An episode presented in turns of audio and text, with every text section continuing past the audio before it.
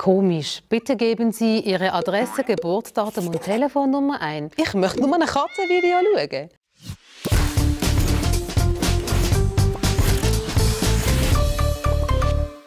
Schön bist du dabei bei Klipp und Klar. In dieser Folge geht es um deine persönlichen Daten im Netz. Zum Beispiel deine Adresse oder Telefonnummer. Das können aber auch ganz andere Sachen aus deinem Leben sein, in wer du verknallt bist oder ob du Streit mit den Eltern hast. Deine persönlichen Daten verraten viel über dich und dein Leben. Und vermutlich möchtest du nicht, dass irgendwelche fremden Leute deine Geheimnisse wissen und weiterverzählen. Und gewisse Sachen möchtest du vielleicht nur mit deinen besten Freunden teilen und nicht mit deinem Onkel oder deiner Lehrerin. Darum haben wir dir sechs Tipps zusammengestellt, um sicher mit deinen persönlichen Daten im Netz umzugehen. Tipp 1. Wenn du mit Leuten chattest, die du nicht wirklich kennst, gib nicht deinen richtigen Namen an.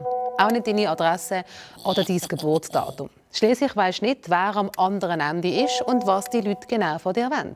Zweitens, wenn du dich bei einer Webseite oder bei einer App musst anmelden und einen Nickname musst angeben musst, gib nicht deinen richtigen Namen an.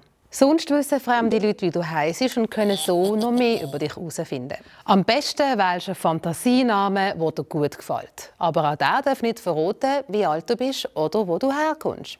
Tipp 3. Schau gut an, wenn du eine App installierst. Es gibt Apps, die extrem viel über dich wissen und Zugriff wollen auf deine persönlichen Daten und Bilder. Ein Beispiel: ein Padelspiel will Kontakt von all deinen Freundinnen und Freunden unnötig. Dann überleg dir gut, mit wem du was auf Social Media teilst. Auf Instagram oder TikTok kannst du zum Beispiel dein Profil in den Einstellungen von öffentlich auf privat stellen.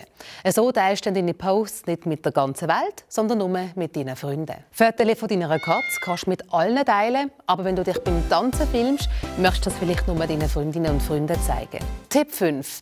Sei vorsichtig bei Freundschaftsanfragen oder neuen Followern. Kennst du deine Freunde online wirklich so gut, dass du alles mit ihnen willst teilen, auch Fotos und Videos? Und ganz wichtig, Tipp Nummer 6.